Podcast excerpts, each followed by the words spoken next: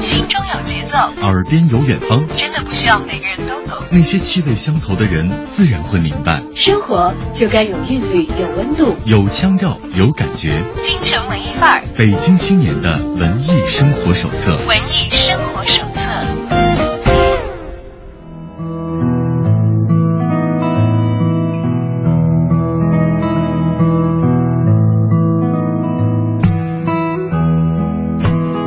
欢迎来到京城文艺范儿的直播访谈板块。今天呢，又为大家邀请到了我们的文艺小伙伴进入直播间。前一段时间，网上流行一句辞职信上带火的话，那叫“世界那么大，我想出去看看”。而当你打算迈出出去看看的脚步的时候，会发现有很多具体的事情是需要完成的。最简单的护照、签证、订酒店、机票等等等等。好在我们在现代社会里头有一个非常非常专业的行业，叫做旅游业。有旅行社的同仁们为我们打理和准备这些想要出去看看的时候那些相关的杂项，于是我们可以腾出一份悠闲的心情，准备充足的体力，展开我们探索世界的旅程。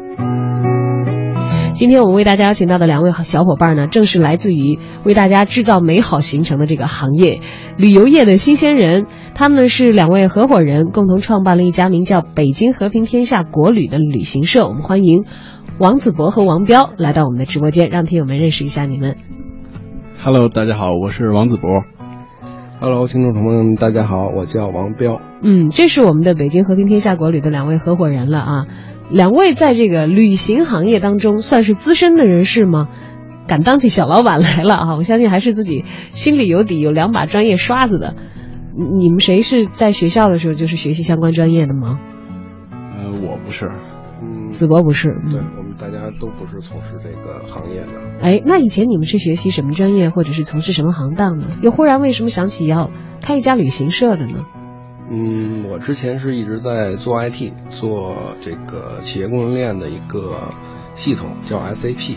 传说中的技术男就是你了吧？呃，也不算是特别技术男，但是属于工程技术这个类别的啊。啊，对对对。而我们的王子博呢？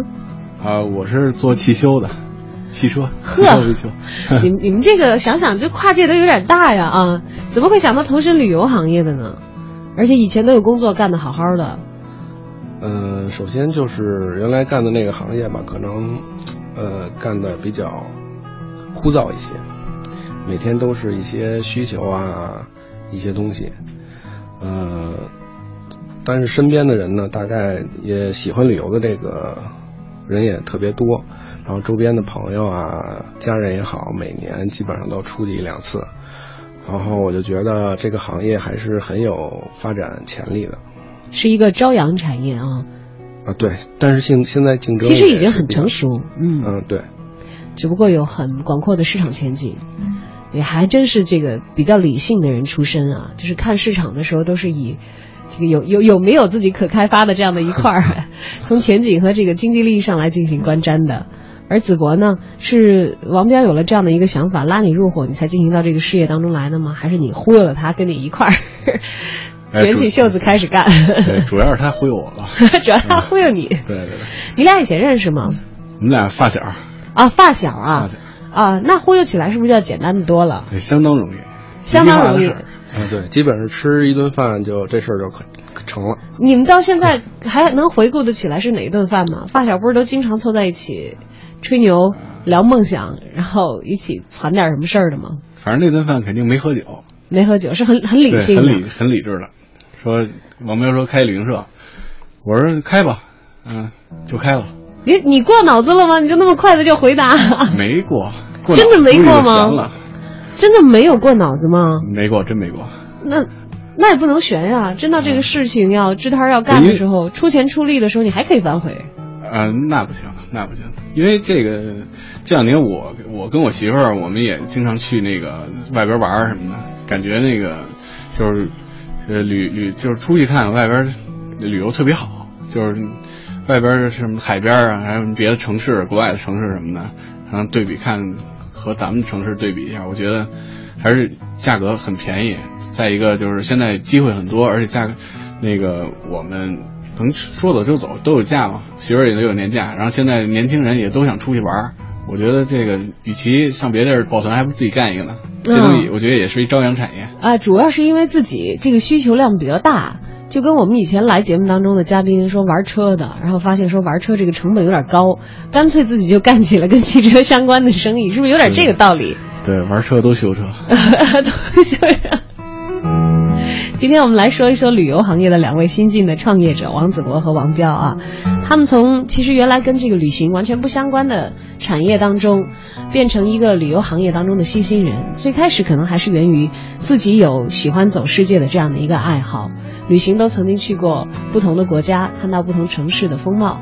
但说句实在话啊，要像游客一样去浏览和真正做起这摊生意来，区别还是很大的。出去旅游是可能，如果跟团的话是导游操心你；如果自由行的话，就是旅行社去办他们的那些前期的筹备工作，签证啊、机票啊等等等等其他的保险啊。呃，到了自己要做旅行社的时候，做起来觉得跟以前所想象设计要做这个生意有不一样的地方吗？嗯，其实也没有什么不学不一样的。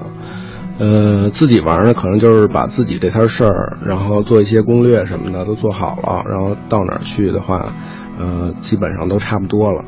呃，做旅行社呢，只是你把这些你所知道的一些东西，包括一些机票啊、签证啊、酒店的一些信息，包括怎么去办这些东西，去给你的客人去讲一下，让他们去了解这些信息。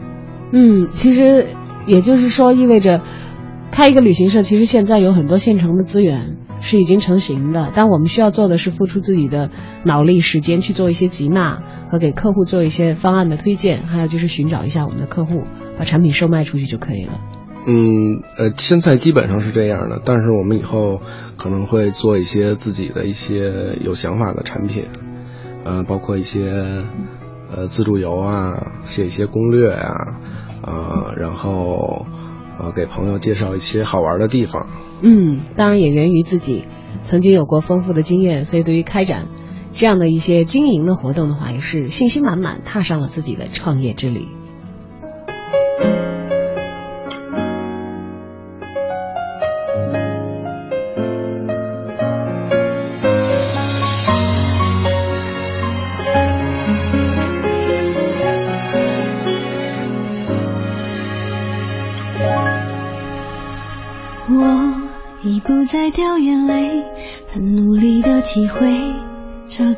界不完美。这旅途多少胜利与败退，领悟现实的吊诡。心在乱流中学飞，有时候很累，但我听见别气馁。是谁站在远处守护我？无声，但是可贵。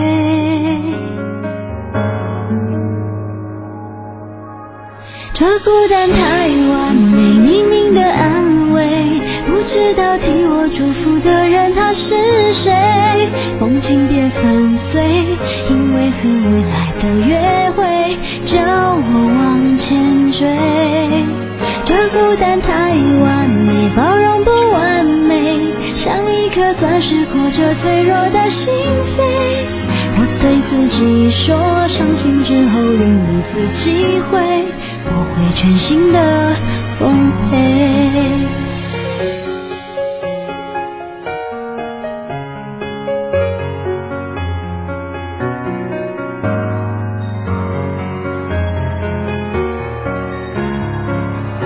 青春有各色面孔，成熟。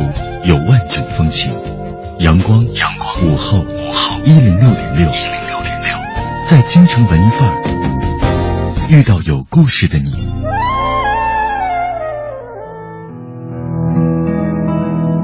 在京城文艺范儿遇到有故事的你，今天来到直播间的两位小伙伴呢，他们的故事跟旅行相关。王子博和王彪这一对发小，同时也是北京和平天下国旅的两位合伙人，今天呢就正坐在我们的直播间，给我们分享节目的一个小时。想问问两位啊，在此前这个没有进入到这个职业，呃，旅行行业的从业者的这个之前，当大家还是游客的时候，你俩的旅行风格各是走什么路子？俩人一样吗？经常一块儿出去玩吗？还是各自行动？我其实是王彪的客户啊哦，就王王彪从业比你时间长是吗？对对对，之前我抱团都是从王彪那儿报的。啊，通过他去抱团儿。对对，因为我之前干过一段时间了，已经。嗯，比比这个子博要进入行业要早。对，对这个行业还是稍微有点了解的吧。嗯，抱团游，那想必这个是一个参团爱好者了，是吗？啊，也不是，就是之前那个这样，就最近玩去都是带着孩子，带着孩子，我觉得跟团比较那个踏实，省心一些。嗯，对对对。很多事情旅行团都考虑到了，而且行程也比较完整，就是上车就睡觉，下车再打起精神开始玩就可以。对，尤其是睡个觉。尤其是在一些语言不通的国家啊，比较遥远的目的地，跟着团的话会觉得省心省力一些。当然也也会要起大早。嗯，对，起对也起挺早的，其实回去也挺晚的，睡得也挺晚。睡得也挺晚，但是挺累的。比较也比较适应这样的一种旅行的方式。呃，其实并不是。那个我感觉就是头一回先跟团去，然后呢第二回那个先了解大概了解，然后第二回还去，就自由行。是属于比较能够深度的，在一个目的地去好几趟的那些回头客啊。啊，对对对。那现在自己当旅行社老板了，是不是觉得就喜欢这样的客人？嗯，挺好的，像我这样。像你这样挺好的，但是不是也因为以前老在王彪这儿能报到比较实惠的这个团，所以才老在他那儿报，然后后来他拉你入伙的时候，也就毫不犹豫的加入了。啊，对他不敢挣我钱，啊 不敢挣你钱，那你算是一个团里头价格最低的吗？会不会让其他的客人觉得不公平啊？就每回我走的时候，他给我打一电话，他说那个老王，那个你那价格千万别跟别人说，别人要问你多少钱，你就加五百块钱，然后再跟别人说。就给你的优惠幅度这么大呢？啊，是发小吗？呃，是，也也也是哈，人情在这里，能够有这个让利幅度的时候就。对，其实那钱都是我自个儿贴的。是吧？行，你够仗义啊，非常的够仗义啊。那王彪刚开始是这个自己从事了一段时间的旅游行业，也让自己身边的朋友得到了一些实惠。你转身投入旅行行业的时候，那个时候是在别的旅行社工作一段时间吗？还是最早就自己开始？支摊了，只不过那会儿还没有子博这个合伙人。嗯，之前的一年已经自个儿支摊了，就干过一段时间嘛。嗯，一个人的时候怎么样？嗯，没有，当时也是跟朋友一起啊，有小的团队啊，对，比较忙碌。嗯，还可以，但是，嗯，最近一段时间可能就是大客户方面，嗯，不太理想。所以会有一些新的领域还要蓄势的去开发一下，像大客户方面。哎，但是一般人我们不太知道，大客户这个概念在旅行行业里头算什么？是像那个我们之前讲的，前两天不是有个大新闻嘛？像天狮集团在这个法国那种肯定是大客户啊啊，就这种公司性质的一些群体性质的。啊，也就是说，我们的旅行社平时可能面向散客的和面向大客户的是不太一样的。对对对，一些业务类型可能也不一样。哎，我特感兴趣。一般给大客户怎么安排啊？嗯，大客户你要做一些比较专业的、更更专业的一些东西，比如说 PPT 的讲解啊，或者一些一些地方的一些更详细的一些介绍。嗯，一般的散客，散客的话，基本上像我们现在的行程，基本都是定定了型的，基本都是每个团期、每个行程怎么走，飞机的呃几点飞、几点回。这些都是已经定好的，就除非是那些，呃，需要单订机加酒的，我们可以帮他去，呃，找一些合适的机票啊、酒店啊这些东西。嗯，这个在散客出行当中，现在好像也是一个趋势和潮流啊，好像越来越多的因为主要是年轻人都，嗯，比较懒一些，爱睡懒觉，可能那个跟团就稍微的累一些。所以自己如果自助出行的话，旅行社来帮助完成机票加酒店，有的时候加上签证等等这样的一些基础服务的话，对于自由行方面，这这块业务也是我们一直在承担。对对对对。好的，不管大家是大客户也好，小的客户也好啊，需要旅行社这个帮助的时候，其实大家会在有需求的时候才去探寻到这样的一些服务方，好像基本上是不太不太容易说是有这个像。经营一家这个餐厅，或者是这个其他的这些服务的店面，进来逛的人多，买的人少，不太遇到这样情况吗？嗯，基本上现在也就是可能问的人也比比较多一些，但走的人呢不是特别多，可能有些人就是提前几个月就做准备了，然后看你这儿有没有合适的一些价格呀，好的一些行程啊，自己比较想去的一些地方。嗯，啊，像以前以前子博在你这儿的话，他会提前很多吗？还是因为有你呢？没有，他那个一般都是假期，呃，说好了，就是按照这个这个日期去给他找一些相应的一些团期，嗯比较适合他的带孩子的这种的，或者是价格比较比较好的一些。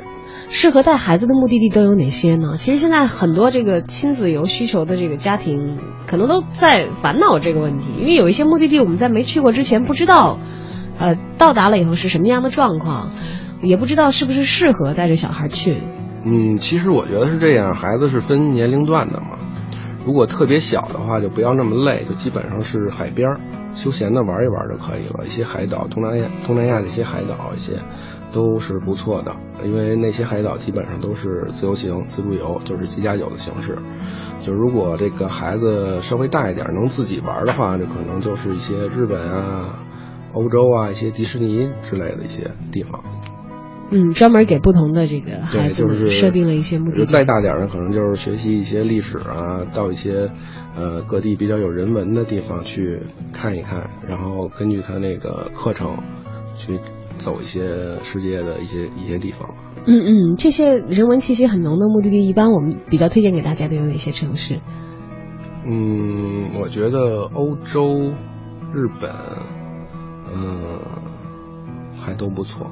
还是都不错的啊。对当然这个其实是成年人很喜欢去的地方，我呃，对。因为主要是购物确实便宜。嗯，现在又有一个非常好的一个汇率差在这里。对对对。好的，中国游客作为世界旅游大军当中非常强悍的一支啊，能够这样乌泱乌泱的去往世界各地，其实有我们的旅行工作者很多的辛苦和汗水在前期铺垫。当然，他们很多人也是因为自己热爱旅游而进入这样一个行当，给大家做一些前期性的功课，包括后继的一些服务。把一些我们可能没有去到过的地方、没有想象到的东西，首先是展现在我们的眼前，然后告知你到达那里的途径和方式，把一些最浅显、最明白的东西，像酒品、酒店、机票、我们的行程路线、我们的旅行安排呈现在你的眼前，变成旅游产品，供大家进行选择。今天为大家邀请到直播间的文艺小伙伴，来自北京和平天下国旅两位合伙人王子博、王彪，都是八零后，都是从爱旅行开始走上了旅行的专业道路。如果你也是一个爱出去走走看看的人，如果你希望找一家靠谱、自己又比较放心，然后人比较能干的旅行社来替你处理一些在成行之前的需要操心自己又无暇顾及的内容的话，听听今天的节目，看一看这两位朋友是不是符合你的要求呢？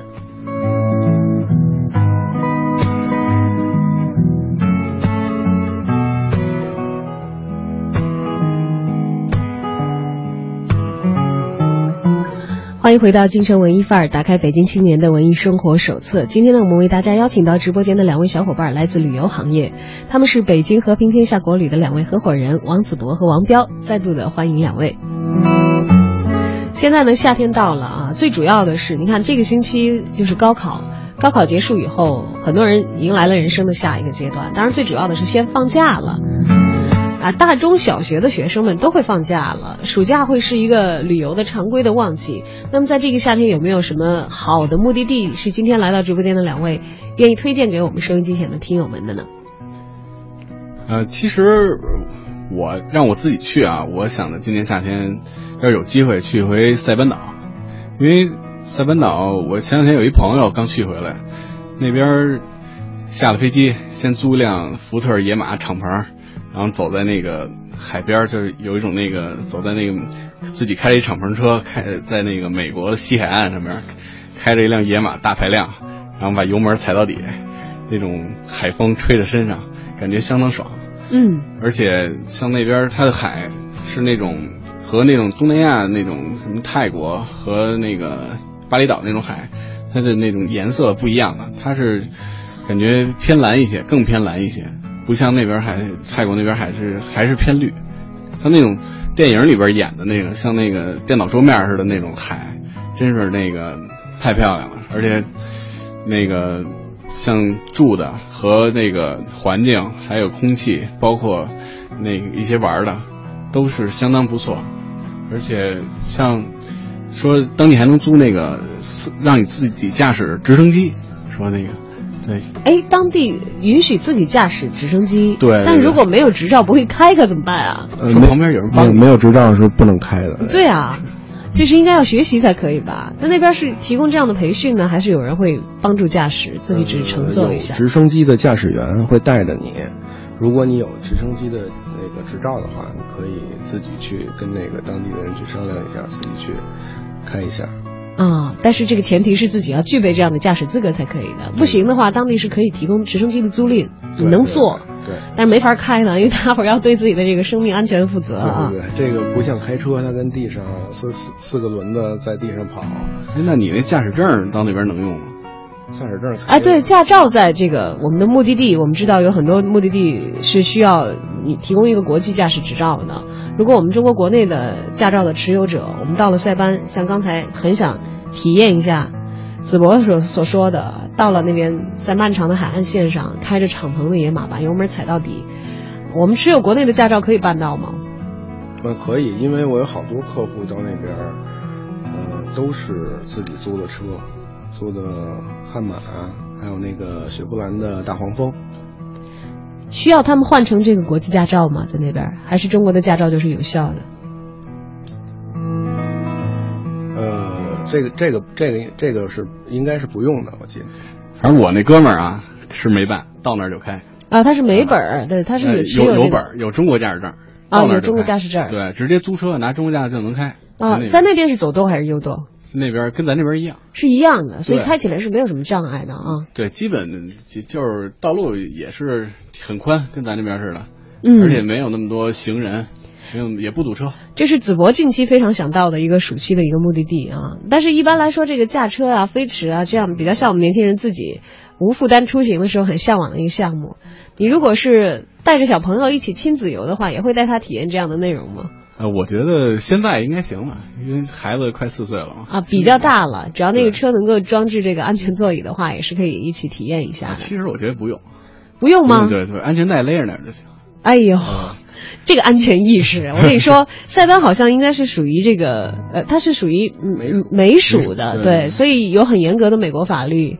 你要知道，要你这个法治意识是不行的。在美国，如果小孩被查到在车里没有，但四岁我不知道还是不是需要那个坐在这个安全座椅里啊？如果是在那个范范围之内，你没有把小孩安排到这个安全座椅里头的话，如果你是美国公民的话，是有可能会被剥夺抚养权的。哇，据我了解啊，是有这个可能性的。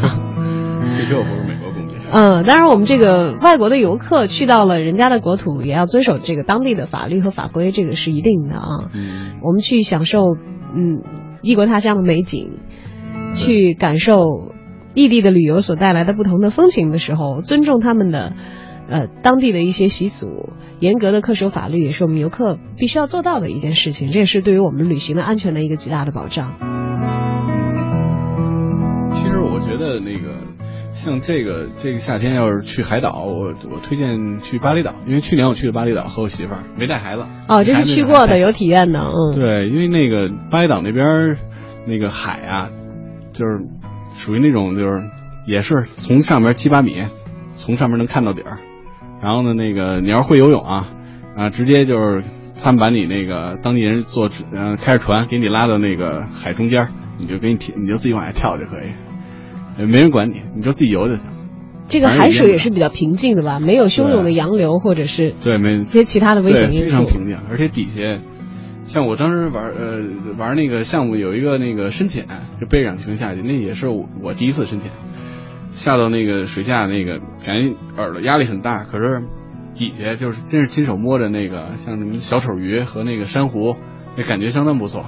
嗯，然后像那个它还有一些别的项目，就是那而且价格非常便宜。这个是你此前想到的吗？我真没想，我感觉像那个，像那个什么深潜，还有一些项目什么的。还有包括直升机，这一听就觉得高大上，得花不老少钱吧？对对对，其实没有。有那么贵，是吗？对，其实没有那么贵，和像一个项目都加起来和人民币，就是这所有项目，包括那个他用船给拉起一个降落伞，他让让你在上面玩儿，还有那个香蕉船一类的深潜都算上，才合一千二百块钱，一千二百块钱人民币，对是一个人吗？一个人一个人啊。相当便宜了，我觉得。这个是我们在有很多时候我们在国内的一些滨海的城市，享受同样的项目可能都 没有办法得到的一个价格。光一个项目，我估计跟国内就得一千二百块钱。对，现在其他的对比我呃没有办法做，但是三亚我们知道现在是很昂贵的。我感觉如果在国内游，你要去去三亚嗯待一下，对，三亚，三亚是三亚，我有一个朋友在那边那个玩去了，说吃了一顿那个大排档，羊肉串、啤酒什么的，花了九百块钱。花了九百块钱。对，花了九百，还没怎么吃，嗯，就是三个人。是因为现在已经成为旅游旅游的这个一个热点城市了，以后物价整体的水平在上涨。我们且不说之前那个可能曝光了有一些不太好的一些违反旅游规矩的一些，但是它其实整体的整个市价已经水涨船高了啊。对对对，它那么相涨去再降下来就不容易了。相比之下，我们海外的一些旅行目的地，虽然说好像我们可能要在机票上花更多一点的钱，在时间上稍微计划一点点时间，但其实具体的消费是会完全有一个很大幅度的一个下降呢，是可以控制到一个自己能够承受的范围，而且有非常好的自然环境和比较完善的旅游配套，可供大家一起选择的。对对对，非常干净，国外。啊，尤其是海岛啊，能够看到湛蓝的海水，还有碧绿的海水，这可能是在我们的国家的沿海都是比较珍贵、比较难得的。对，反正我是去巴厘岛之前没见着过那么蓝的天，那么也不是那么蓝的天吧，就那么蓝的海，天是感觉非常低，云彩特别多，老下雨，去了基本上天天都下雨，啊，不过那边比较暖和，就是拖鞋，下了飞机买了双拖鞋，啊，这拖鞋从呃第一天穿到回来的时候，那拖鞋都没脏，除了你踩向沙滩的时候可能会装一些沙进去，其他的时候都是非常干净的。是是。忙碌的都市，巨大的生活压力，可能很多时候让我们感到疲惫不堪，有着想要出去走一走、看一看的愿望。而说到旅行，总是让人觉得是通向美好快乐的最简便的途径。如果你有打算卸下重重的包袱，计划一场年假的话，在今天的节目当中，我们为大家邀请到的正是来自旅游行业的两位小伙伴，北京和平天下国旅的两位合伙人王子博和王彪，一起跟他们分享他们所经历的那些奇妙的旅程。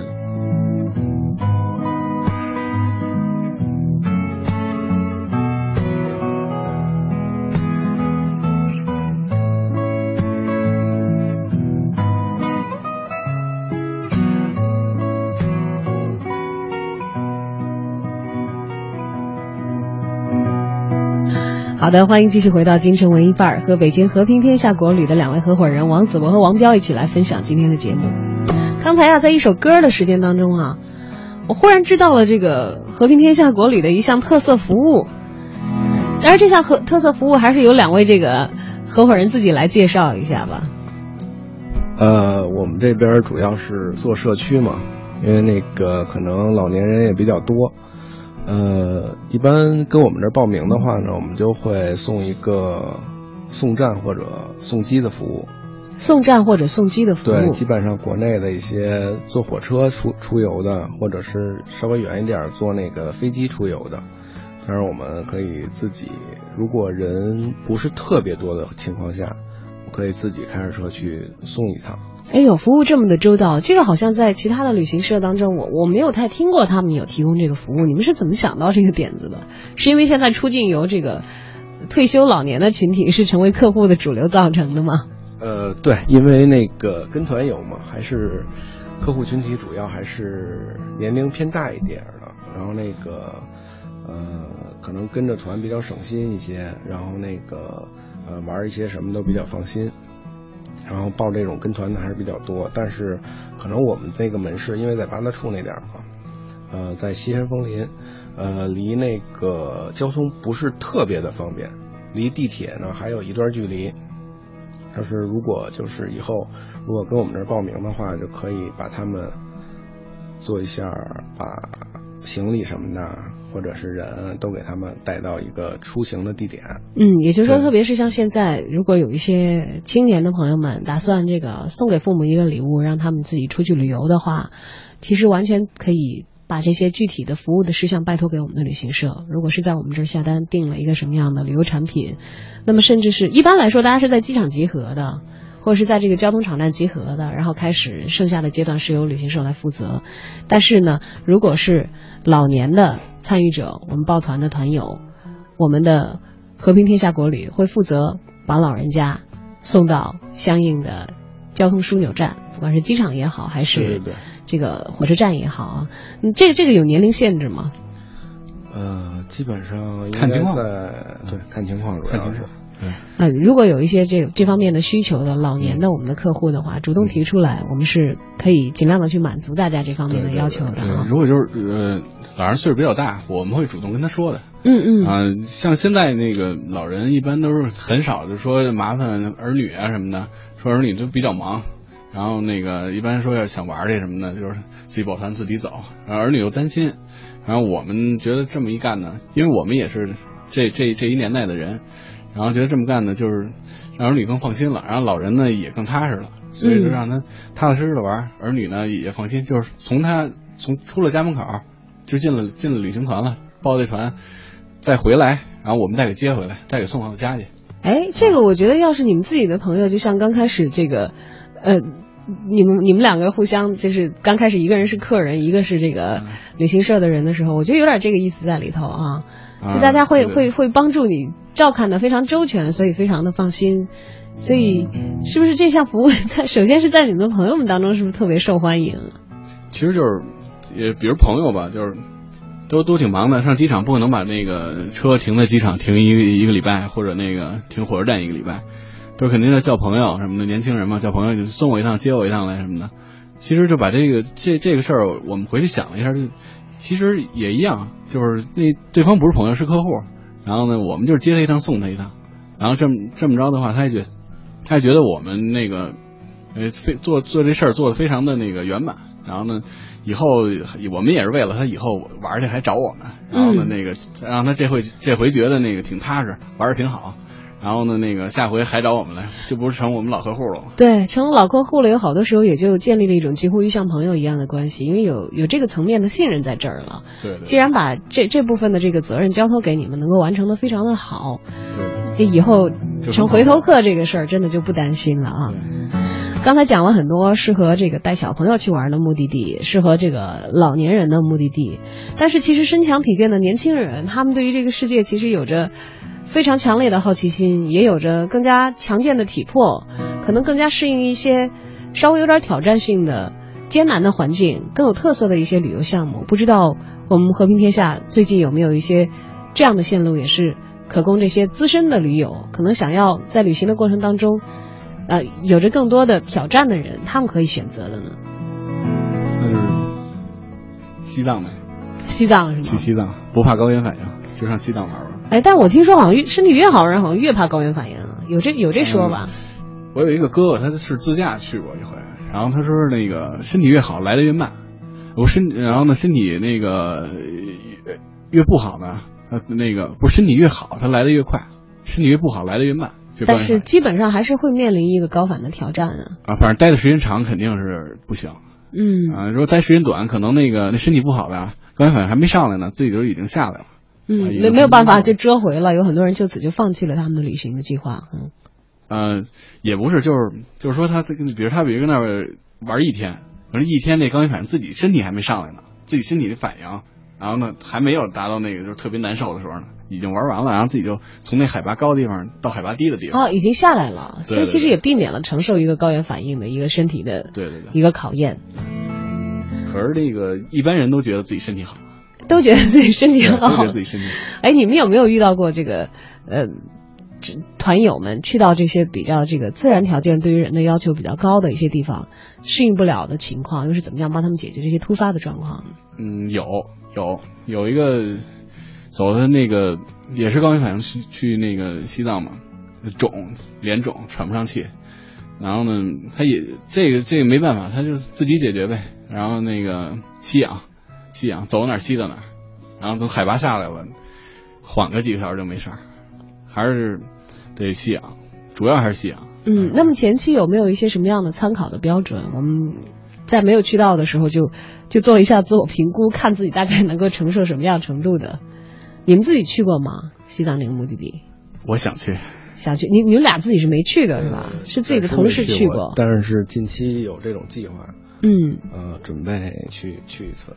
看来是自己的这个线路表上看到有有去往 去往这个、嗯这这这条线的一些旅游的资源了？对对对，因为西藏我觉得是人生中必去的一个地方。就是早晚的事儿。嗯，所以先锻炼一下身体都都应该去那边走一趟。嗯风景确实是非常的漂亮。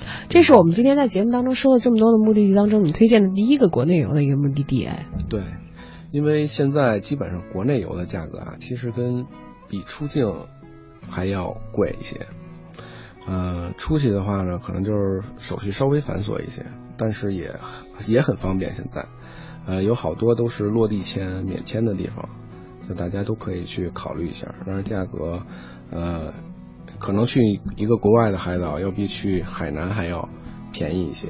对我们提到的国内目的地海南，当时是来做对比的，显得在国内比较昂贵，但这个好像是一个摆在眼前的一个现实啊。啊，对对对。我们的旅游的产品销售也是趋向于这样子，但是在内陆呢，也会有一些新的待开发的一些旅游目的地，可能不像之前大家所了解的那些热门目的地一样趋近于饱和。有没有这样的一些新的线路推荐给我们收音机前的听众朋友们呢？呃，今年我觉得新疆还是比较火的，呃，因为暑期有很多条线路，包括旅游专列，然后老年人的一些带一陪的一些专列的一些旅游线路，都还是很不错的。嗯，相应的我们也会有比较便利的交通、比较完善的服务和充足的保障，在这些新的线路沿线，我们的合作的伙伴们会给大家一起提供。嗯，对。好的，关于旅行的话题可能是永远也讲不完的。只要你有一颗想要出走的心，可能这个愿望会驱使你去到很多以前未曾想象的地方。今天呢，我们也非常感谢来自北京和平天下国旅的两位合伙人王子博和王彪，跟我们一起分享了一个小时的节目时间。当然了，如果你需要寻求他们的帮助的话，我们可以去到和平天下国旅的门店。啊，或者是在网上搜一搜，我们了解一下他们的联络方式啊。我们的门店是在香山南路，呃，香山南路西山枫林幺六八杠七，嗯，记得，在西五环的入口处。嗯，如果在网上直接搜这个和平天下国旅，是可以找到我们的公号吗？还是我们的微博？嗯，现在搜的话，找到那个主要是总社那边的。嗯嗯，嗯，我们后期会推出推出那个公众号。也希望微信的公众号，嗯，微信公众号，希望大家如果有相应的需求的话，可以更多的关注我们的微信公号，了解更为详细的信息。好，今天的节目就到这儿，也感谢你的收听，再次感谢两位的到来，谢谢，再见。